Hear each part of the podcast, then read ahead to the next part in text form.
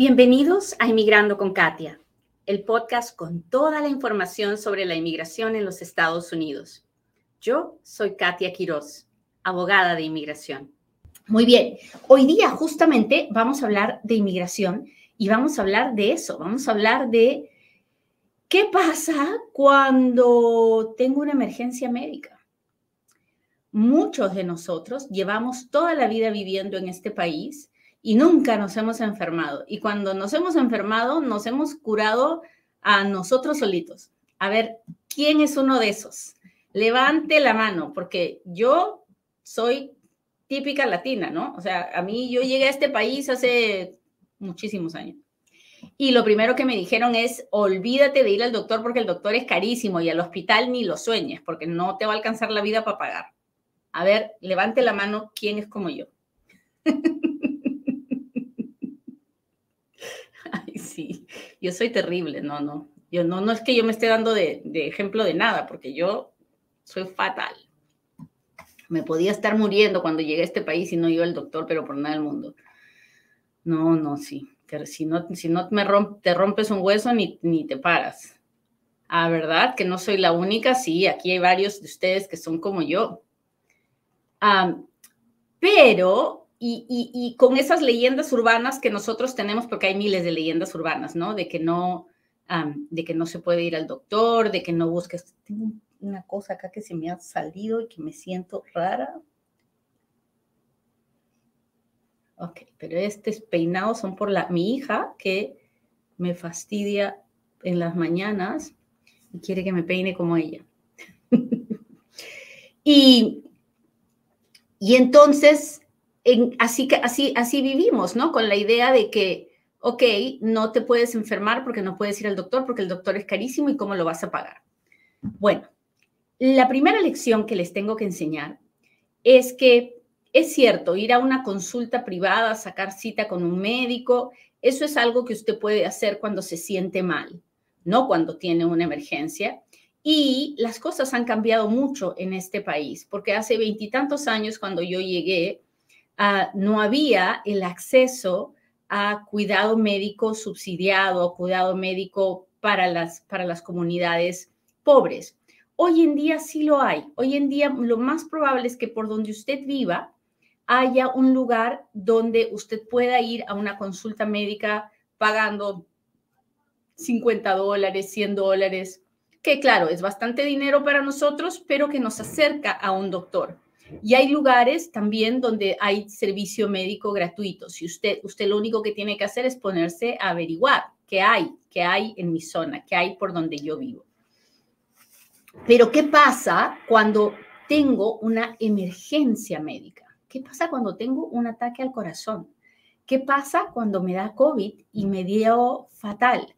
¿Qué pasa cuando me da un ACV, un derrame cerebral? ¿Qué pasa cuando me rompo un hueso? En esos momentos no hay consulta médica de, consulta privada que me salve. Tengo que ir a un hospital, ¿sí o no? A ver, ¿quién, hasta ahí, quién está conmigo? estos lentes están terribles, Señor Jesús. Dígame quién está aquí. Cuénteme de dónde nos está mirando. Cuéntemelo, cuéntemelo, cuéntemelo todo. Ya sabe que yo le voy a pedir, por favorcito, que me coopere con sus likes, con sus corazones, con sus super chats, super stickers, con todas esas cosas. Yo sé que fastidio, pero ah, perdóneme y ayúdeme. Muy bien. Pues sí, hay situaciones en las que no podemos ir nomás al doctor. Tenemos que correr al hospital. ¿Por qué? Porque nuestra vida depende de eso. Nuestra vida depende de que vayamos al hospital. Y en ese momento, lo último que puede hacer cualquier familiar nuestro es pensar en quién va a pagar. No. En ese momento, lo único que podemos pensar es cómo salvarle la vida a esa persona. Entonces, ir a un hospital en una situación de emergencia es lo correcto. Llamar al 911 en una situación de emergencia es lo correcto, es lo que usted debe de hacer. ¿Ok? Pero Katia, ¿quién va a pagar eso?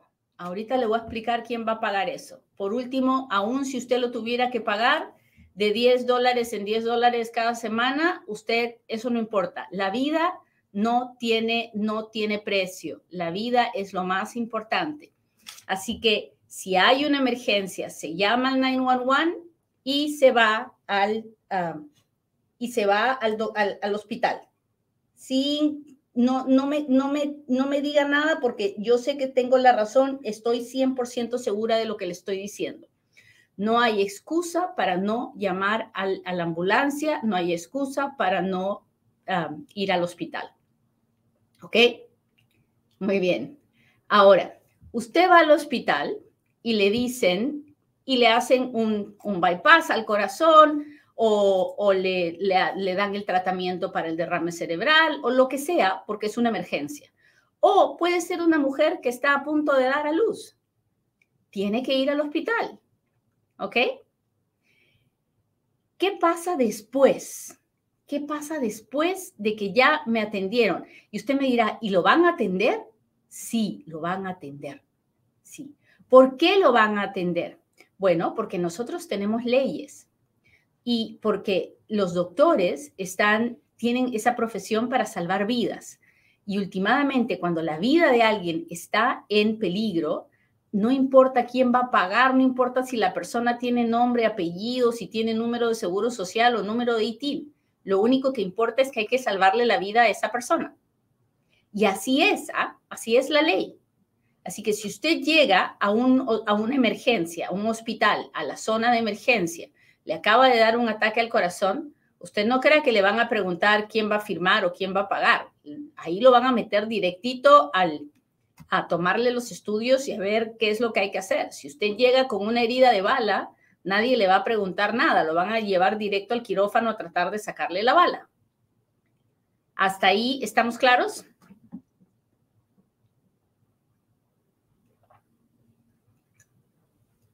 Y aquí un user 7719 dice, y después prepárese que la cuenta es hasta el infinito más allá. Muy bien, hablemos de la cuenta. A ver, hablemos de la cuenta. Porque definitivamente, después de una operación de corazón abierto, una operación de una cirugía por un traumatismo grave, sea cual sea la, la cosa que le hagan en el hospital, la cuenta va a ser altísima, ¿verdad? Porque para qué nos vamos a engañar, va a ser altísima, hasta el infinito y más allá. ¿Qué pasa en ese momento? Bueno, en ese momento, cuando lo peor ya pasó, cuando usted ya salvó la vida, vendrá una trabajadora social del hospital y le preguntará, oiga usted, ¿cómo se llama? ¿De dónde es? ¿Tiene papeles? ¿En qué trabaja? ¿Cuánto gana? ¿Con quién vive? ¿Cuántos hijos tiene?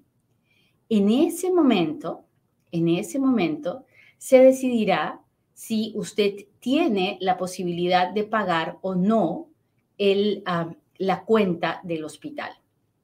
¿Cuáles son las opciones? Bueno, dependerá mucho de la situación de cada persona, ¿no? Yo, por ejemplo, tengo una aseguranza médica. Entonces, habrá que cobrarle a la aseguradora, ¿verdad? Y yo tendré que pagar mis copagos. No todo el mundo tiene una aseguranza médica. Hay personas que no la tienen. Entonces la persona dirá, bueno, no tengo seguro médico, ok. Entonces, ¿qué tiene usted para pagar? ¿Tiene casa, tiene carro, tiene trabajo, no tiene trabajo? Si usted tiene algo, entonces el, el, hospital buscará la forma de negociar con usted a cuánto es lo que, cuál es, cuánto es su deuda y cuánto es lo que usted ah, puede pagar. Ahora bien, si usted no tiene nada, si usted está indocumentado o si usted tiene papeles, pero no tiene trabajo, no tiene propiedades, no tiene nada, está viviendo ah, rentando un cuarto o algo así, y ahora, como en la situación en la que está, no tiene trabajo, es muy probable que la trabajadora social lo vea como una persona indigente, que no tiene la capacidad de pagar. Y en esos casos, es posible que le den un programa que se llama Medicaid de emergencia. ¿Qué cosa es el Medicaid de emergencia? El Medicaid de emergencia es un programa federal del gobierno federal que cubre los gastos hospitalarios de personas indigentes que no llegaron al hospital buscando tratamiento médico, sino que llegaron por una emergencia y por lo tanto no tenían intención de defraudar ni estafar a nadie. Ni siquiera pidieron llegar, no si les hubieran preguntado hubieran preferido no llegar. ¿Hasta ahí estamos claros? Bueno, el Medicaid de emergencia no es carga pública. No es nada de lo que ningún inmigrante se tenga que preocupar. Esta parte es la más importante. Así que este es el momento en que le pido que comparta este programa, que me ayude a llegar, sobre todo, sobre todo, a mis inmigrantes mayores, a mis viejitos, que se enferman y que no se quejan que no dicen nada porque no quieren que los lleven a un doctor ni a un hospital para que los hijos no gasten. Así que esta es la parte más importante de este programa. El Medicaid de emergencia no es carga pública. El Medicaid de emergencia es algo que se le da a ciudadanos, no ciudadanos, para que el hospital no quiebre, ¿no? Porque claro, el hospital va a decir, yo qué culpa tengo de que esta gente sea pobre, yo todavía he hecho todo el gasto. Entonces el gobierno federal dice, bueno, nosotros vamos a cubrir una parte de ese gasto porque esta persona es indigente y esto es parte de nuestro programa social. ¿Hasta ahí estamos claros? Cuénteme si me está entendiendo. Hola Fiorella, ¿cómo estás? Hola, hola. Hola, ¿qué tal? Hola Félix. El Medicaid de emergencia no es solo para ciudadanos. El Medicaid de emergencia también se le da a las personas que no tienen estatus legal. Puede ser un inmigrante indocumentado, puede ser un turista, puede ser alguien aquí que está como turista, que tiene su, que, tiene, que está de paseo y de repente le da un ataque al corazón. Va al hospital, lo atienden y él se quiere regresar a su país, estaba aquí de paseo. Bueno, el Medicaid de emergencia va a cubrir ese gasto si la persona no tiene cómo pagar.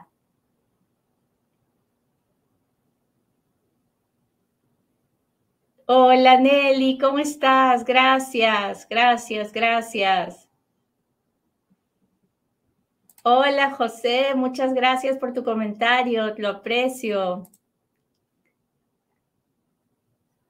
Dice, aquí en Texas hay muchas instituciones que te ayudan a hacer un plan de pagos o a eliminar la cuenta si eres de bajos recursos y eres indocumentado. Así es. Uno de los grandes problemas que tenemos los inmigrantes cuando nos vemos en una situación de enfermedad, una situación de emergencia, es que no preguntamos. Nos dejamos llevar por lo que dice la comadre, el compadre, el tío, la prima, el amigo, y no nos aseguramos preguntando a las personas que saben del tema. Entonces, las, las lecciones más importantes del programa de hoy son, si estoy enfermo o me siento enfermo, tengo que ir al doctor, tengo que prevenir que esa sensación de enfermedad se convierta en algo más serio.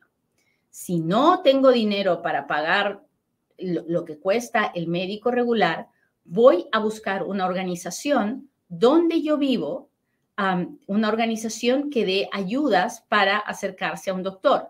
Tiene que haber organizaciones donde se pueda ver a un doctor más barato. ¿Ok? Ahora, si tengo una emergencia médica, no tengo que tener miedo ni de llamar a la ambulancia, ni de llamar al 911, ni de ir al hospital. En el hospital, si llego por una emergencia, no me van a preguntar nada, me van a atender.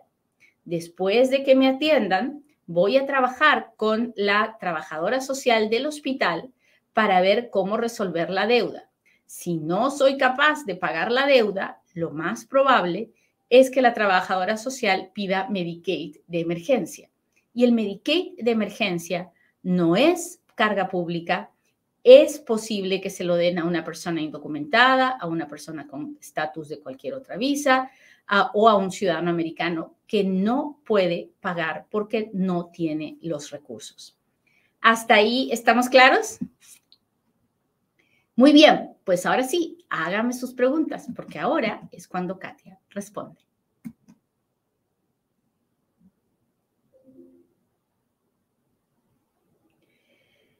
Listo, muchachos. Estamos en temporada de taxes. Eso significa que hay que hacer una declaración de impuestos y hay que hacerla pensando en que somos inmigrantes. Y para eso hay un solo lugar, Futuro Tax. Futuro Tax es la oficina de taxes para inmigrantes y sus familias.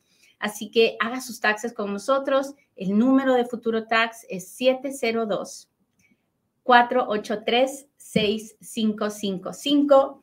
Usted puede llamarnos por teléfono, usted puede entrar a la página web de futurotax.com, bajar la aplicación, poner su información y uno de nuestros representantes se contactará con usted para hacer su declaración de impuestos.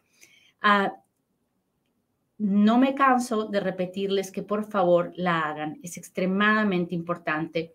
No importa si ganó dinero en cash, en cheque, con, con, el, con el pago del gobierno, haga su declaración de impuestos, por favor, y hágala con Futuro Tax. Los clientes de Futuro Tax de este año entran a un grupo especial que tienen una reunión mensual conmigo donde pueden conversar directamente conmigo ah, y nos podemos ver a través del Zoom, así que no se pierda la oportunidad.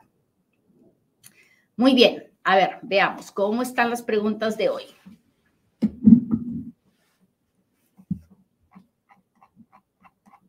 Aquí voy, aquí voy. Estoy buscando los super chats y los super stickers de mi gente de YouTube. ¿Cómo está mi gente de YouTube? Hola, hola. Gracias por estar aquí. Este año voy a tramitar la visa U. ¿Cuánto tiempo hay que esperar? Cinco años para el primer permiso de trabajo. Roxy, Maris, muchas gracias, Roxy, gracias por ese corazón que me encanta. Ay, qué linda, gracias, gracias, gracias. Cintia me envió rosas, Marielis me envió fuego, muchas gracias. Estoy esperando la cita para la residencia. ¿Puedo ser pedido por parol? Sí, claro que puede.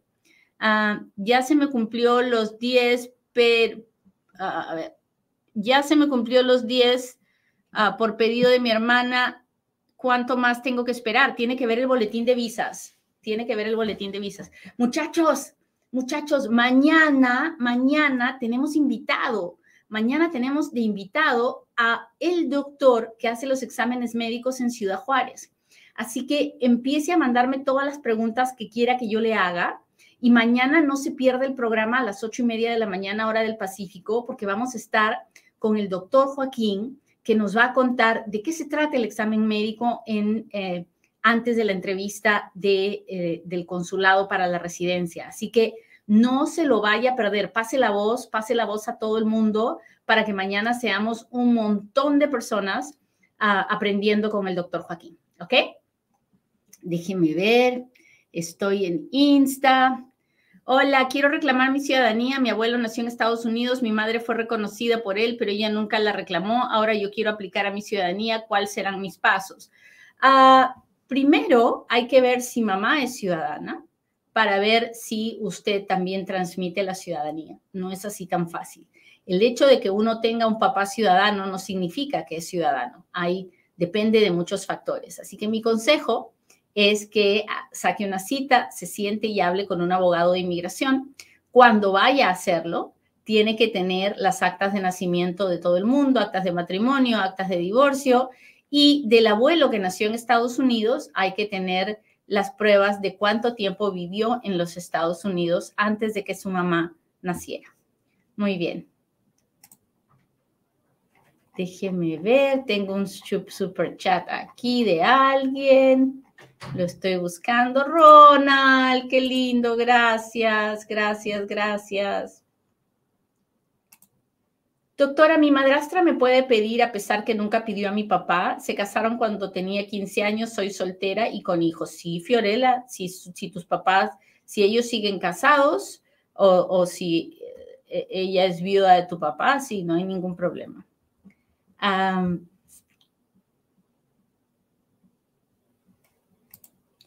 Buenos días, abogada. El juez desestimó mi caso. ¿Puede mi familiar, quien pagó mi fianza hace siete años, puede cobrarla? Claro, si el caso está desestimado, si el caso está terminado, entonces el gobierno se va a demorar varios meses, de tres a seis meses, pero le va a notificar que le va a notificar que le quieren, le van a devolver el dinero.